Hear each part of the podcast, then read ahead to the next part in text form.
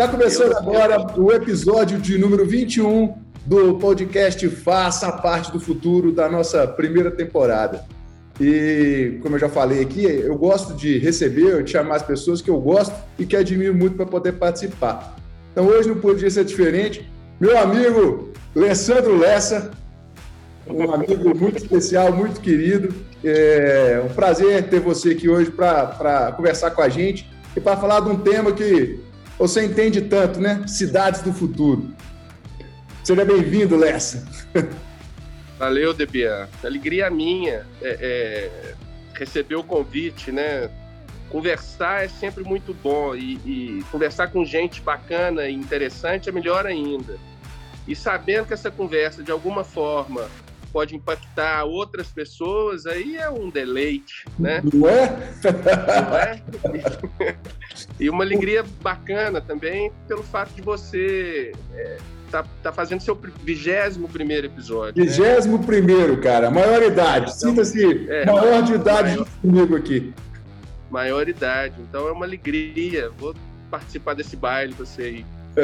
Ó, oh, vou te apresentar para quem não te conhece, mas depois você se apresenta formalmente. O Lessa, para mim, é uma referência aí na área do, do urbanismo. Né? Eu converso com ele já há bastante tempo sobre isso. Acaba que as conversas nunca param só no, no, no urbanismo, né? É, do urbanismo a gente acaba conectando outros temas. O Lessa é um cara que, que, tem uma cultura muito grande, então é muito, é muito rico sempre conversar com ele mas para mim ele é uma referência nesse assunto. O Lessa também é professor, né? então está sempre envolvido nessa dinâmica aí de, de ajudar é, os jovens talentos a se prosperarem ou a se conectarem com, com coisas novas. A gente tem em comum uma paixão, Londres. Eu, do ponto de vista cultural, né, musical e cultural, acho Londres incrível. É, acho, acho tudo lá muito, muito demais.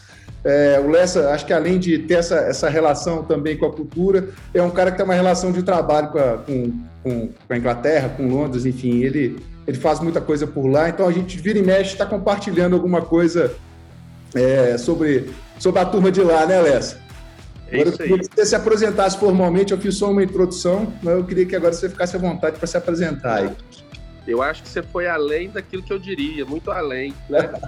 é, eu sou um, um, um arquiteto, né, urbanista de formação, é, desde a graduação né, até agora, mês passado eu terminei o doutorado, e toda essa formação voltada para a questão do, do, das cidades, né, do desenvolvimento urbano, do planejamento urbano. Então tem uma, uma trajetória nessa área. Trajetória, inclusive, essa que me fez aproximar de Londres, aí que você tocou no assunto, né? Eu tive a oportunidade de fazer um mestrado em Liverpool é, com, uma, com uma grande amiga que depois foi é, estudar em Oxford, fez o doutorado lá e lá conheceu pessoas ligadas à questão do desenho urbano, me apresentou essas pessoas e aí estabeleceu uma parceria com elas e nos últimos seis anos, né, de 2014 a 2019, nós fizemos diversos cursos a respeito de de desenho urbano, levando alunos daqui, profissionais, arquitetos, engenheiros, para conhecer da disciplina e conhecer a cidade ao mesmo tempo, né? Uma perspectiva muito diferente conhecer a cidade de Londres.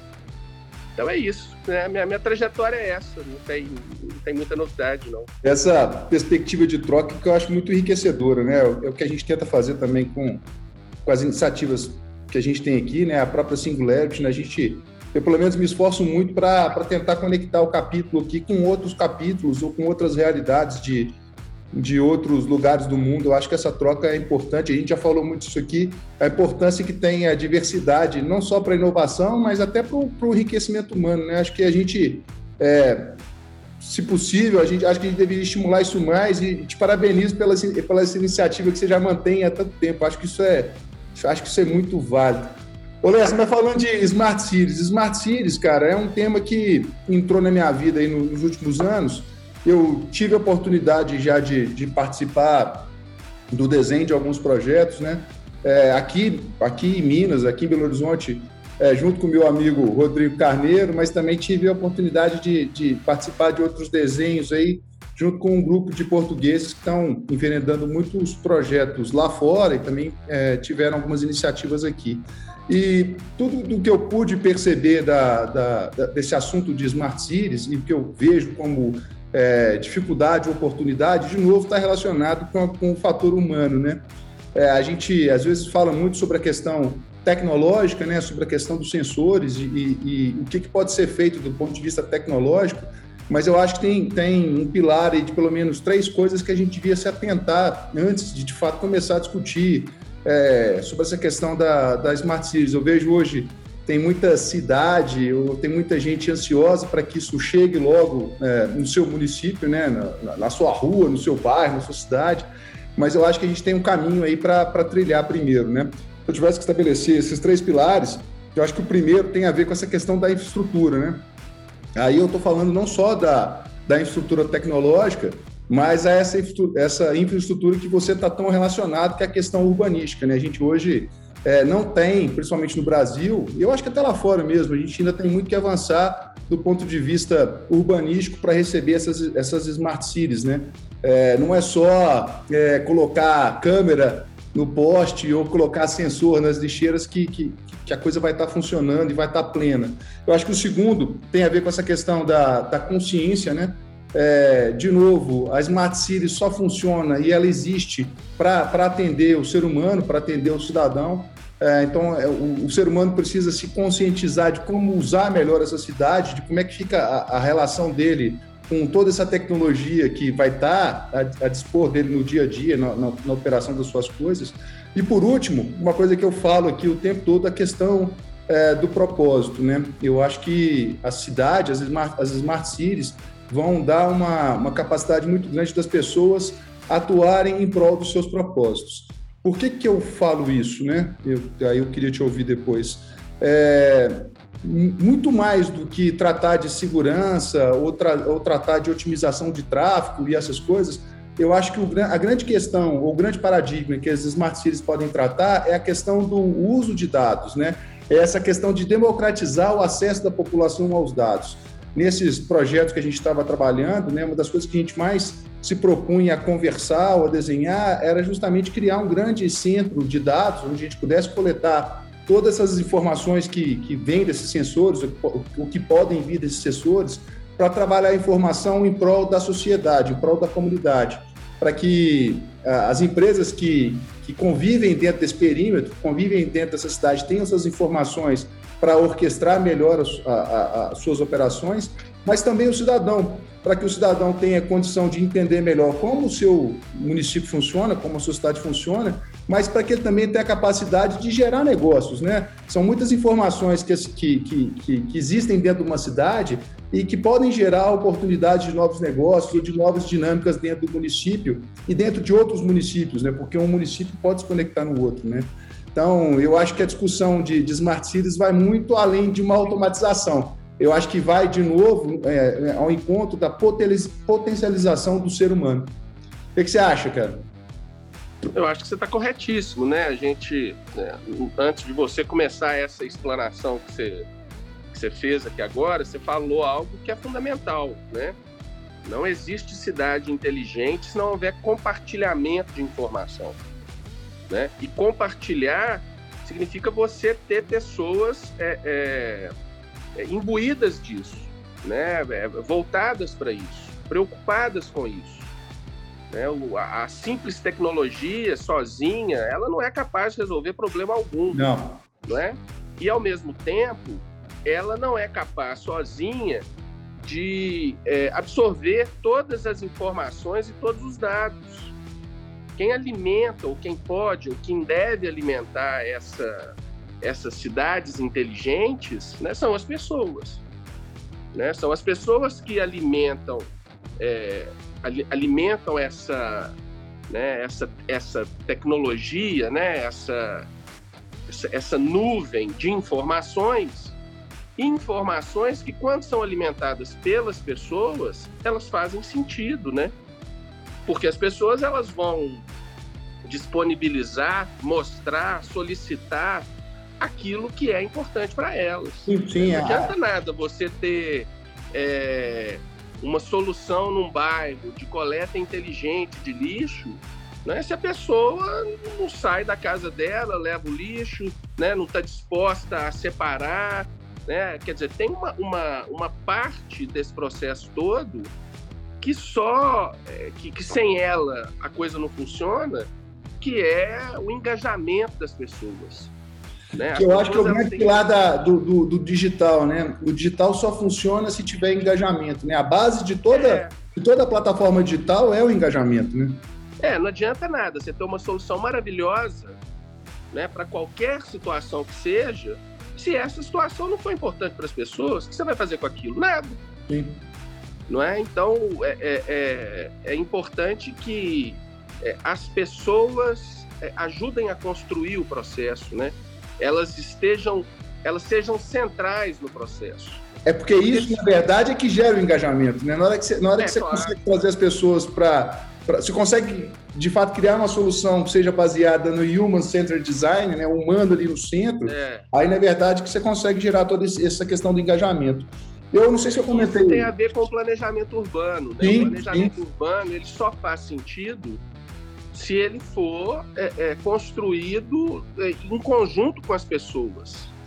Né? Então, se ele não for feito de forma coletiva, ele nada mais vai ser do que uma letra morta numa gaveta qualquer de um burocrata qualquer, né? Imagina Agora, você, você começa a coletar informação e trocar isso com o cidadão, e o cidadão começar a trocar de fato a via de uma construção, né? A, a pavimentar de fato uma construção que seja funcional para a vida dele, né?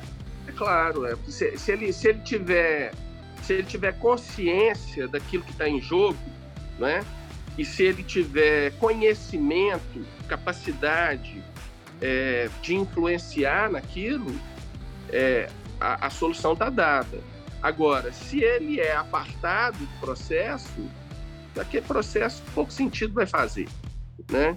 Mesmo porque se der errado, não vai ter ninguém para cobrar, né? Porque se as pessoas não estão envolvidas, elas não estão, é, é, elas, elas, se elas não estão envolvidas na construção, elas não estão envolvidas na manutenção daquilo, né? Elas não têm uma. E é isso que é o importante. Eu, é, é eu Aí fatalmente você vai ter. Você vai ter um investimento muito alto do ponto de vista da tecnologia, mas você vai ter um, um, um baixo retorno de engajamento. Então, a chance é. de que as smart cities sejam vivas e de fato elas funcionem é muito baixo. Assim como é com qualquer tecnologia, com qualquer projeto é, tecnológico que você for implementar, né, dentro, dentro, de, uma, dentro de uma cidade, enfim. É, o engajamento passa a ser, acho que, a chave para muita coisa. Eu não sei se eu comentei com você. Mesmo porque é ele que constrói, né, Debia? É ele que constrói, ele sem constrói. dúvida. Sem dúvida. Né? Quer dizer, você tem a solução tecnológica né, o avanço da tecnologia que a gente tem hoje, né, no ponto que a gente está hoje, resolveria muitas das questões que estão aí colocadas como problemáticas para a gente. A gente não tem dúvida disso, né? Mas a, a, questão ela não é o desenvolvimento tecnológico somente, né? A questão é, é essa essa ferramenta, né? Porque isso é uma ferramenta. Sim. Essa ferramenta ela é possível de ser utilizada e transformar a vida das pessoas? A pergunta que faz é essa. Se a gente visse as redes sociais, né, por exemplo, né, as pessoas aí completamente engajadas, né, em, em Twitter, é, Facebook, Instagram e outras, né, é, é, redes aí que estão né, existem, estão disponíveis. Né, se as pessoas tivessem a mesma energia que elas têm né, é, que elas, é, o mesmo tempo, a mesma energia, a mesma disposição que elas têm para interagir nesse ambiente, se elas tivessem isso voltado para a gestão da cidade delas, nossa senhora, né? Mas eu acho que isso vai muito da forma como você, como você concebe o seu projeto. Né? Hoje você tem possibilidade sim de trazer essa, essa realidade, que são as redes sociais, para dentro de uma dinâmica de uma, de uma cidade inteligente. Né? Eu acho que vai muito é, de como você vai pensar esse projeto e como você vai trabalhar justamente o engajamento desse cidadão. Né? É, as redes sociais hoje já fazem parte da vida, né? da nossa vida. Então, é, pensar em como agregar e como construir isso, eu acho que também faz, faz parte, né? É, tirando todos os problemas que as redes sociais nos trazem também, né, Léo? É, e o grande problema nessa questão da gestão da cidade é que tem um ponto né, em que ele pode caminhar ou não, que é o poder público, né? Sim, sim. Então, é, quer dizer, qual que é a capacidade que o poder público tem de dar resposta àquelas questões que são colocadas pela pessoa? Tem um, um aplicativo muito bacana que chama Colab. E ele é um aplicativo de, é, de envolvimento, é uma rede, né?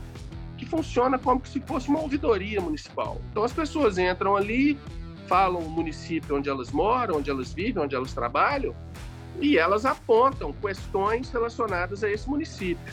Né? E isso, se o município tiver, se o poder público municipal fizer parte da rede, aquelas questões elas vão bater lá e podem ser, e pode ser que tenham respostas, né? Ou não. É, agora, é, é, essa, é, essa dependência, né? É, do, do, do, fazer, né? Do, do Estado, é, ela muitas vezes ela é frustrante, né?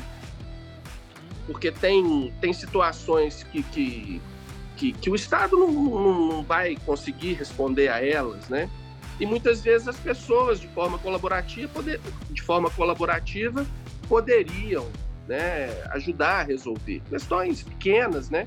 É, eu, eu acho, Por na exemplo, verdade, eu acho, na verdade, que urbana, podem. segurança. É, eu acho, na verdade, que podem, né? A gente, tá, a gente fala muito de cidade inteligente e se, e se prende muito na questão do, do de, de, de, sensorizar né, a cidade, mas é, essa, essa forma de atuação é, engajada e sensibilizada, usando a tecnologia dentro do que é possível, também não deixa de ser um gatilho para o início de uma cidade inteligente, né?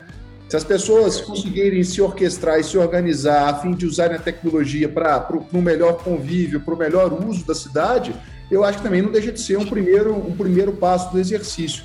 Sem dúvida nenhuma, é, o investimento público acaba sendo um dificultador para que as coisas avançam, avancem numa proporção maior, né? É... Dependendo da escala, né? Dependendo, Dependendo da escala. Pequenininhas, né? Que elas podem ser feitas nas cidades, é, elas são tão pequenas que, que estão muitas e que fazem, que geram um impacto grande na vida da gente, né? Que se as pessoas de forma colaborativa resolverem, né, é, é, vai, vai ter um resultado enorme. Agora, se você joga todos esses pequenos problemas para um único ente resolver, que no caso é o Estado, né? Muitas vezes ele não dá conta, né? Isso aí eu acho que é errado, né, cara? A gente, tá, a gente, tá num, a gente tem que viver aqui, provocar um espírito colaborativo, né? Eu acho que se, se um bairro, se uma rua, ou se mais de um bairro cria uma solução e aquela coisa começa a funcionar, não tem por que não levar isso para o seu município, para o estado, não sei, conversar e falar, ó, oh, gente, está aqui, está funcionando, é, como a gente pode fazer esse, esse, movimento crescer dentro, dentro da cidade, como é que a gente faz para ganhar força? Eu acho que a gente precisa hoje parar um pouco de enxergar o, o Estado como um inimigo, né?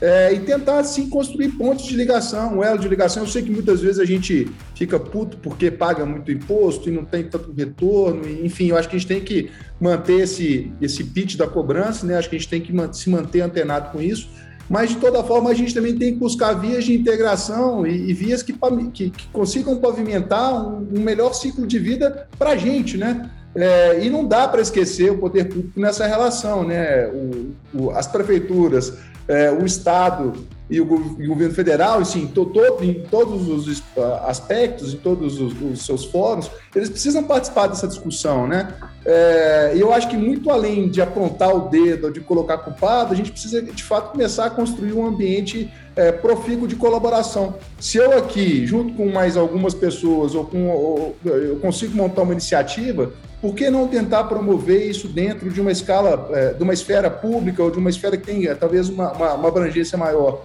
É, eu acho que isso aí vai um pouco da mudança de mentalidade que a gente precisa começar a estabelecer, você não acha, não? Claro.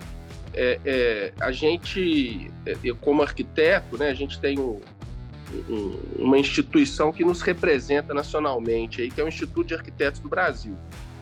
É, e o IAB ele tem sede em todos os estados brasileiros, inclusive em Minas Gerais. Eu fui vice-presidente do IAB em Minas em 2004 e 2005. Mas nos anos 90, o IAB criou um, um, um prêmio que era simplesmente sensacional, que era o Prêmio de Gentileza Urbana. que era uma premiação que o Instituto de Arquitetos dava para aquelas pessoas, né, cidadãos, que de alguma forma é, desenvolviam ações que ajudavam a transformar a vida das pessoas na cidade, que eram gentilezas urbanas, né? Então isso durou durante, isso perdurou anos, né? Ultimamente o IAB não tem feito isso mais, uma pena. É, mas a gente trouxe esse prêmio, a gente mora em Betim, então a gente trouxe esse prêmio para Betim, a gente realizou ele aqui em 1999, 2000, e quando eu morei em Liverpool, nós fizemos uma parceria é, com o IAB e realizamos o prêmio em Liverpool. Né? E, e, assim, é impressionante como aquilo gerava uma, é, uma, uma vibe bacana né? na cidade. Assim, é, você mostrar para as pessoas que naquele lugar onde elas moram tem um ou outro indivíduo né, que, que, que fazem ações que transformam a vida das pessoas. Agora imagina, quer dizer, você tem um indivíduo que faz isso. Né? Naquela época você não tinha as possibilidades de tecnologia que você tem nos dias de hoje. Sim, sim, sim. Né? Imagina a atuação em grupo, né, de pessoas voltadas para o mesmo objetivo para a construção de, de, de soluções é, é, possíveis né, para atuar no cotidiano das pessoas e que transforma a vida das pessoas. Né? Isso, é, isso é mais do que viável nos dias de hoje, né? mas a gente, infelizmente, não faz. Esse Colab que eu falei, que é essa plataforma de, de interação né, das pessoas com, com o município, ele, ele só funciona na cobrança. Isso é outro erro, né? Ele não apresenta, não tem ali, né, naquele aplicativo, uma possibilidade de você é, parabenizar o município por ações que têm sido feitas, ou de você apresentar sugestões, né, de, de alternativas para melhorar a vida das pessoas, né? Então, é, eu acho que falta muito isso. A gente tem muito lance da cobrança também, e pouco o da, o da demonstração de que é possível fazer e que esse fazer, pequeno que seja, muda a vida das pessoas. Um caso simples, tá bom? Ponto de lixo na cidade. Tem lugares da cidade que eu não sei por que. É, é, por que. É, é por que de repente vira um ponto de lixo? Todo começa a jogar lixo ali. Né? Um sujeito joga um saco de lixo, depois na outra semana não é mais sujeito, são dois, aí depois são três, depois o bairro inteiro está jogando lixo. Esse é o, é o, famoso condicionamento que a gente tanto fala aqui. As pessoas vão fazendo, vão repetindo, vão, vão seguindo e vão pois é. fazer. É. Isso é muito e é, e é, algo, e é algo terrível, né? Sim. E sim. que é, é, seria muito possível de ser resolvido. Transforma para pior um lugar, né? Nós estamos falando de lixo, mas isso serve para descarte de entulho, de construção sim, civil, né? para tudo quanto há. São questões simples que, se as pessoas estão envolvidas, né, e as pessoas se articulam para acabar com aquilo, aquilo acaba. Plantio coletivo de árvore, né? Tem uma, uma pancada de coisas que você pode fazer. Alerta em relação à segurança pública, né? Ponto em que, em que você tem tipo de problema de, né, recorrente é o que vem na minha cabeça, o que você está dizendo é o que vem sempre na minha cabeça, né? Uma cidade inteligente é formada de pessoas inteligentes, entendeu? E, e muitas vezes, para se ter pessoas inteligentes, é fugir um pouco desse condicionamento. As pessoas, muito, a gente, é, o ser humano é assim, né? a gente entra no cotidiano, entra no automático e a gente acaba repetindo coisas que não são que não são tão boas, mas a gente também aprende a repetir coisas que são boas, né? Então a gente precisa criar esse mood eu, eu acho que a, a cobrança é necessária sim, mas ela não é, ela não pode ser o motor de transformação de qualquer coisa que a gente for fazer, entendeu? A, ninguém gosta de ser cobrado, né? É, eu acho que, evidentemente, algumas cobranças elas precisam ser feitas, mas o mood principal tem que ser outro, né? a forma de relação tem que ser outra. Eu não sei se eu comentei com você, eu estou fazendo agora uma, uma outra pós de ethical hacking. Né, a gente é, fala muito sobre essa questão da, do hacking positivo, né, do, do, do, hacking com ética, né, do bem. E um dos temas que a gente é, fala muito no, no, curso, e uma preocupação muito, muito que a gente tem, é sobre a questão da, do, do, ha, do hackeamento dentro do universo das smart cities. Né? Você imagina, você, na hora que você tem uma cidade toda conectada, onde você está acessando muitas vezes o serviço através do seu celular, você passa a ser um ponto vulnerável para aquele ecossistema inteiro. É, e o contrário também, né? Uma falha dentro do sistema pode vir para dentro do, da, da, sua vida, né? Então, é, eu falei que um dos pontos aqui era a questão da, importante dessa, da, dessa, dessa virada para uma cidade inteligente era a questão da consciência, e muito dessa questão da consciência também diz respeito a, a como a gente lida com a tecnologia e como a gente ainda vai lidar com a tecnologia, né? 5G chegando aí, é, eu acho que de fato aí a gente vai ter uma mudança, um, um propulsor muito grande para essa questão dos sensores na cidade. Eu acho que essa parte de infra deve ganhar uma outra dinâmica e eu acho que fatalmente a questão do urbanismo vai, vai, vai precisar ser, ser chamada. Né? Não vai ter como você implantar só a tecnologia sem rever ah, questões. É, é, tão, tão básicas da cidade, né, urbanísticas, vão, vão, vão, vão ser necessárias, vão ser revistas, mas também a Vão forma. ajudar a gerir as cidades, né? administrar as cidades. Né? É. Mas a forma como a gente vai interagir com essa tecnologia é, vai nos demandar mais cuidado, para a gente não expor é, o, o, as nossas cidades, né, o, o nosso município, mas para a gente também não ser, não ser exposto. Eu não vejo é, quase ninguém falando sobre isso mas essa é uma temática que eu acho que, que hora que a gente tiver começar a ganhar um pouco mais de, de, visibilidade, as pessoas começarem a entender um pouco mais o impacto dessa dinâmica, eu acho que isso vai começar a ganhar um pouco mais de visibilidade, um pouco mais de pauta, e é claro, isso vai demandar é, mais conhecimento, mais profissionais que consigam entender e que consigam lidar com esse quesito aí, não só do ponto de vista da, da sua segurança, mas da segurança de uma cidade ou de um ambiente muito maior, né? Outra coisa que eu ia falar com você é que eu, eu morei em São Paulo e eu era um adepto do, do transporte alternativo lá, né? Eu usava bicicleta, porque eu tinha, eu morava no Brooklyn e trabalhava no Itaim. Então eu tinha uma ciclofaixa que saía da minha da porta da minha casa até a porta do meu escritório. Então, é, não usava carro lá, não usava mesmo. Eu usava a bicicleta todo dia para trabalhar é, aí depois eu parti para um patinete, usava o patinete para me locomover. Cara, eu era feliz da vida, te juro que eu era feliz da vida. Vim para cá, voltei para Minas, é, com meu patinete debaixo do braço e eu vi que não dava, meu patinete já não aguentava, já não aguentava o rojão aqui, porque São Paulo, é, principalmente na região onde eu estava, era muito plano, era muito fácil locomover com aquele, com aquele equipamento. Aqui o meu patinete não, não, não consegui fazer verão nem, onde, nem dentro do condomínio onde eu moro, não conseguia subir na minha rua. Mudei para uma, uma motinha mais potente e eu, e eu hoje já trabalho com essa motinha elétrica para cima e para baixo. Então, quem me vê na rua ou me vê com meus carros velhos ou me ver com a minha motinha elétrica. Mas nós temos um desafio, que eu estou falando disso tudo, porque nós temos um desafio né, no Brasil, quando a gente fala de transporte alternativo, que é essa questão de, de relevo, é essa questão né, de, de, de, como tratar essa questão do transporte público numa cidade, por exemplo, Horizonte, que é, é, ela é rampada, né? ela, é cheio, ela é cheia de, de rampa. Né?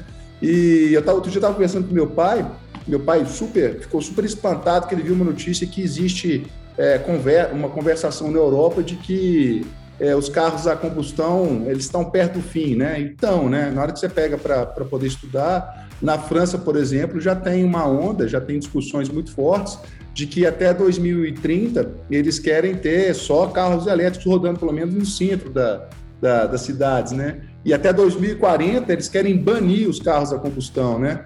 É, não sei se todo mundo vai ter propriamente um carro, mas as pessoas vão poder ter as bicicletas elétricas, vão ter né, as motinhas elétricas, como eu tenho, enfim, outros transportes vão surgindo. Em São Paulo você vê de tudo. Tem, tem gente se locomovendo numa roda só que é elétrica lá, e o cara vai e volta para tudo quanto é lugar. É, mas em cidades onde a gente tem essa dificuldade de relevo, como a gente tem aqui, a gente tem um desafio maior ainda de pensar em como comportar esse tipo de revolução, né? Como é que você, como é que você vê isso, cara? É, é, essa questão do relevo ela é, é, é, crucial na questão do transporte, principalmente quando a gente pensa no transporte é, alternativo ou no transporte é, baseado na sua, na sua energia, na sua força, né? Tanto ciclismo, tanto a bicicleta quanto a caminhada, né? O pedestre. E fica muito prejudicado devido à situação que a gente tem de topografia, né? Uhum. Mas vamos, vamos pegar um caso aqui, que eu acho que ele é, é, é eu acho que é, é, bacana da gente pensar, né? Vamos pegar a cidade onde você mora. Você mora em Betim, né?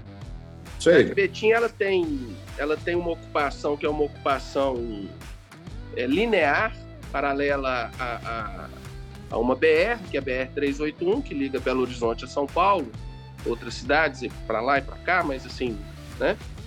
É, e essa ocupação linear, ela foi se dando também no vale de um, de um rio que corta a cidade de leste a oeste, que é o, o rio Riacho das Areias, que sai lá da Fiat e chega aqui é, no centro da cidade. Né? Então são em torno de 12 quilômetros de uma, de, uma, de uma topografia completamente plana. Né? E se você pensasse no deslocamento das pessoas, nos grandes deslocamentos, esses grandes deslocamentos, eles perfeitamente podem ser feitos com transporte alternativo, né? E essa situação de Betim, ela não é muito diferente das outras cidades, pega São Paulo, né? Você tem os grandes vales lá, dos rios que cortam a cidade, que você faz conexões regionais, as pessoas saem de um lugar para outra cidade, no plano. Agora, qual que é o problema? O problema é que essa essa essa realidade topográfica, né? Ela foi é, ela foi é, utilizada pela infraestrutura urbana para a construção de grandes corredores né, de, de, transporte e baseados quase exclusivamente no transporte individual, então abarrotados de carro. Né? Se você quer pegar uma motinha elétrica sua, colocar lá na, na Marginal Tietê, é difícil sobreviver. Aqui eu já passo um aperto danado, os caminhões passam pois tirando é. de mim. Não é? Então, é, é, é, é, essa, eu acho que é essa mentalidade que falta, né? Quer dizer, como que a gente pode é, adequar né, essa, a infraestrutura que a gente tem e a topografia que a gente tem a essas novas necessidades e possibilidades? Eu era, isso, gente... era isso que eu queria ouvir de você, porque eu acho que isso não pode ser um limitador, entendeu? A gente consegue fazer um uso, um uso, misto. O cara, o cara pode andar um trecho, o cara pode andar um trecho com o equipamento dele ali, tá. e depois ter um apoio e voltar. Soluções existem, né? Eu acho que o que é. a gente quer é uma mente aberta e uma vontade de fazer a coisa acontecer, né? É Aí você fala, ah, Belo Horizonte não rola, isso não funciona porque é só amor. Cara, isso para mim é, é, papo furado. E soluções, soluções existem. Eu fico feliz de escutar isso você, que é o especialista. É, agora você vê, é, é, a, a, a, grande, a grande questão do transporte coletivo, né, a grande questão da mobilidade das pessoas na cidade, né, é que ainda é pensada e voltada muito para o automóvel particular. Sim, né? Você vê qual que é o, o, o percentual né, dos recursos investidos na infraestrutura para o automóvel, né, dentro de todo o investimento feito em infraestrutura urbana para a mobilidade. Tá? Ver quanto que é investido naquilo que é para as pessoas que têm carro e quanto que é investido naquilo para as pessoas que usam o transporte coletivo. Né? O número de pessoas que usam o transporte coletivo é infinitamente maior do que o número de pessoas que Sim. usam o transporte individual. Né? E o investimento que é feito no transporte coletivo, voltado para o transporte coletivo, é infinitamente menor do que o investimento que é feito para o transporte individual. Então, a nossa lógica ela é reversa. E enquanto a lógica for essa, não adianta, não vai ter boa vontade, é, é, é, é mente aberta para resolver a situação, né? É, você vê aí, você falou da, da, da França, né, da, da Europa, com seu pai assustado, né? É, eu tive em Amsterdã, tem, tem dois anos, em 2019, 80% da, da, da frota de, de táxis né, já são elétricos né? E a informação que eu tive lá é que até 2023, 100%. Tá? Transporte a combustão está acabando, né? Esse combustível aí Sim. não tem vida longa, né? Isso está mudando. E que vai gerar uma outra ruptura e que depois nós vamos arrumar um outro podcast para poder falar aqui, né? O, o, petróleo como grande indexador de tudo, você imagina a ruptura que isso, que isso não vai gerar, né?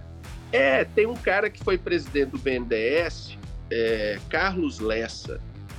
Ele falava o seguinte: é uma idiotice. Seu parente não, né? Não. não. É uma idiotice você pensar é, é, é, você pensar o uso do petróleo né, para combustível fóssil. Né, a, o valor do petróleo nas mais diversas áreas é infinitamente maior do que o, o, o, o valor para servir de, de combustível para a gente aí. Né? Então, é, é, eu acho que Caiu aí? Não. Não. Eu acho que, na verdade, nós estamos perdendo oportunidade, né? Nós estamos perdendo oportunidade. Pois é, aí você, nós estamos chegando aqui no, no fim, Lessa, mas para concluir, já cruzando aqui, né? Você já falou um negócio aí que eu acho que é fundamental e é a mensagem que a gente tenta passar aqui o tempo todo, né? Você falou da, da, das pessoas limitarem o, o, pensamento, o uso de uma, de, uma, de uma certa coisa com foco numa coisa só, sendo que ela pode ser usada para outros, outros fins, para outros objetivos, né? Esse talvez seja, na minha visão, o grande paradigma que, que nós vamos ter que enfrentar daqui para frente, e principalmente os nossos filhos, nós que temos filhos é, no, pequenos ainda, novos, né? É, a gente vai ter que aprender a pensar diferente, né? É, aquela frase que agora está virando moda, mas é mais do que a verdade, né? Essa questão do, do desaprender, aprender e reaprender, né? A gente vai ter que fazer muito isso, muita coisa que a gente viveu até agora e que fazia sentido provavelmente não vai fazer mais.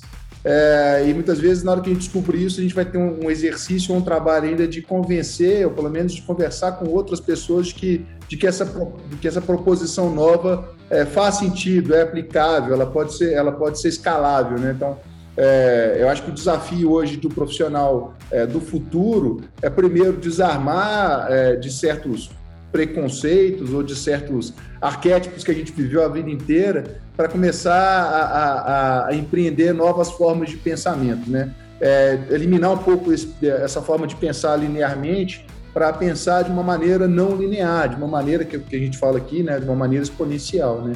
Aí pegando carona nisso para a gente ir concluindo aqui, eu queria que você desse sua opinião. O que que um profissional do futuro, né? O cara que que está começando agora, porque o futuro já começou, já estamos no século XXI, o que, que esse cara tem que ter aí para poder conseguir enveredar um, enveredar um bom caminho, né? Para esse cara conseguir ser feliz na sua vida pessoal e profissional, né? O que, que você imagina? Eu acredito que é não ter é, é, regras prontas estabelecidas, né? Acho que as pessoas elas têm que estar abertas às novidades. Né? E as novidades elas são constantes, elas não param um minuto. Né? Aquela história de que ah, eu fiz assim a vida inteira né? e não tem como ser diferente disso. Né? Eu fiz assim a vida inteira e deu certo, então vou continuar fazendo. Isso não, isso não tem espaço no mundo em que a gente vive, né? Eu, eu me considero um cara relativamente novo, entendeu? Estou nos meus 40 ainda, né? 49. É, eu me formei arquiteto em 1996. Então eu tenho aí 25, vou fazer 25 anos de formado. A minha turma na Escola de Arquitetura da Universidade Federal de Minas Gerais foi a última turma que os projetos de graduação eles ainda foram feitos à mão no Nanquim. Né? Na minha turma foi a primeira vez que três dos trabalhos de graduação foram apresentados em AutoCAD. Então, o tempo de 1996 para cá é muito curto. É sim. São, 20, são 24 anos, 25 anos, né? E o que que mudou nesses 25 anos? Né? É absurdo. É absurdo as mudanças que ocorreram, né? Agora, houve um desenvolvimento grande até agora tecnológico, né, que permitiu uma série de mudanças. Esse é essa é essa é, é, essa evolução, né? Ela, ela, ela tem alguma alguma dica de que isso vai parar? Eu acho que não. Muito antes, pelo contrário. Eu acho que não. Muito antes, pelo contrário, só vai ser intensificado. Então, se as pessoas não não se preocuparem, né, ou não se ocuparem, né, em acompanhar e, e, e abrirem, né, suas cabeças, né, para todas as possibilidades. Eu acho que até o primeiro passo, muito antes de aprender coisa nova, o cara precisa se, se a, a, abrir, abrir a caixa de abrir a mentalidade, abrir a caixa de ferramentas, tá pronto para receber o que é novo. É. Porque senão você está aprendendo roboticamente, né? Você está aprendendo roboticamente a usar uma ferramenta, você não está aprendendo a usá-la de fato. Inclusive atuar é de forma diferente da forma como atuava no passado. Né? Muitos profissionais, por exemplo, na arquitetura, é, que atuavam de forma muito individual, né? É, essa possibilidade de uma atuação colaborativa, ela é muito maior nos dias de hoje, né? E te permite atuar todos os lugares do globo, né? Isso não é lindo? Uma atuação, você tinha uma atuação num, num município, né? Essa atuação que você tinha no município, você pode exponencialmente levá-la para todos os municípios. Isso Se não é lindo, cara? se é você tiver uma, uma capacidade, né? Primeiro, de uso de ferramentas tecnológicas, segundo, de criação de, de redes, né? Redes de relacionamento e, e você pode né, navegar em mares nunca antes navegados por você mesmo. O céu é o limite. É. Ô, Exatamente isso. Cara, obrigado por você ter participado aqui com, com a gente. Obrigado por você ter topado conversar aqui um pouquinho sobre essas novas perspectivas, sobre esse assunto que eu acho tão legal, essa história de, de smart cities e como é que essa relação com, com a gente, né, com o ser humano, como é que isso vai, vai se dar. Obrigado mesmo, você é um cara muito querido. Para finalizar, bicho, a gente sempre pede aqui para escolher uma música. Você pensou em alguma música? O que, que você quer? O que, que você quer que toque aqui? Eu, eu, eu, pensei numa música, mas antes eu queria só mais uma coisinha. Pode? Manda, a casa é sua. É, eu, eu é, junto com um amigo, nós estamos montando um, um negócio. Né? E esse negócio é um negócio voltado para é, o conhecimento da cidade, das cidades, né, a partir de uma, de uma plataforma virtual. Né? Hoje em dia, ninguém conhece a sua cidade. Né? Você não sabe é, as potencialidades, você não sabe das regras, você não sabe é, das dificuldades e das facilidades que você tem para empreender numa cidade. Né? Então, por que, que isso é assim hoje? Porque a cidade, é, como ela é vista, ela é nada mais do que uma carta. Né? As pessoas olham ali uma imagem no, no, no, no Google Earth, quando elas um olham mapa. a imagem é um mapa cru. no Google Maps, né? É. aquilo é um mapa, o máximo que ela faz ali é encontrar a casa dela, né? Mas o que que está por trás disso tudo, né? Quais são as informações que podem ser agregadas né, aos lotes urbanos, às ruas, às, às regiões da cidade, que de repente podem te iluminar para você tomar decisões a respeito de empreender ou não naquela cidade, né? O que empreender, onde empreender. Então, é, é e, e, essa, essa, quer dizer, essa, essa, esse negócio que a gente está montando é um negócio muito é, centrado na questão é, do conhecimento e da colaboração. Né? E a gente, é, a única forma que a gente tem, né? eu estou falando isso por causa da questão da colaboração que eu estava falando antes. A única forma da gente, que a gente tem de expandir esse negócio, que a gente vai começar por uma cidadezinha pequenininha aqui do interior de Minas, que chama Pará de Minas, a única, a única possibilidade que a gente tem de expandir isso é atuando colaborativamente com as pessoas que estão em tudo quanto é lugar, não é? Então, é, é, eu acho que hoje o mundo passa por isso, né? pela colaboração. Se você não está conectado e se você não está colaborando, você vai ficar de fora. Cara, isso não é lindo? É. O, o indivíduo, o ser humano plural, isso é lindo, cara. É. que a gente de fato que... aceite isso, né? Que a gente agora comece de, de fato a viver essa, essa pluralidade, né? Que é tão fundamental, né? A gente parar de pensar tanto no próprio umbigo e pensar na soma, né? Eu acho que somar sempre foi é, o fundamento do ser humano, né, cara? Sempre foi a chave. A gente que durante um tempo esqueceu disso. Quem sabe agora a gente não desperte de novo para para esse aspecto, né? para essa característica é. nossa que é tão fundamental, né? E se eu, for, se eu for falar até. Intrínseca ao ser humano, né? Até primária, né? A gente só chegou até aqui porque os nossos ancestrais colaboravam, colaboravam. não é? Por que, que, a gente esqueceu disso? E num ambiente muito mais difícil do que Putz, o nosso, né? Putz, muito mais. Muito mais. né?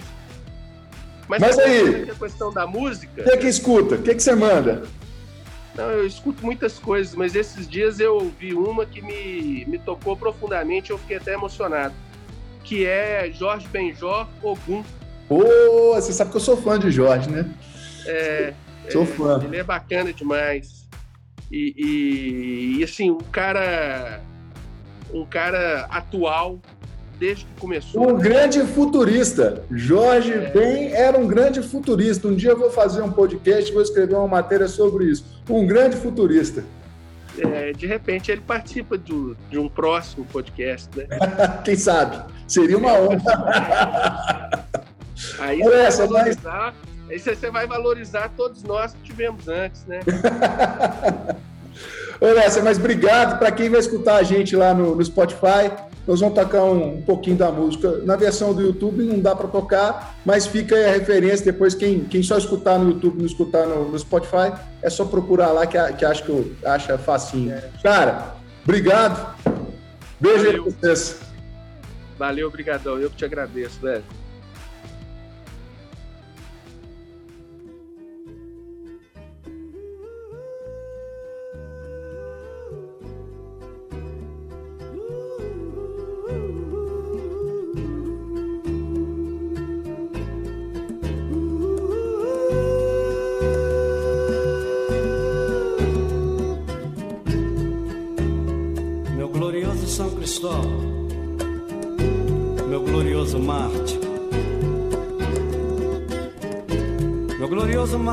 Marte, portador de Cristo, intercedei por nós. Nos flagelos, terremotos, incêndios e inundações. Nas viagens de terra, subterrâneo, mar e ar. Livrai-nos do pecado, do pecado da perdição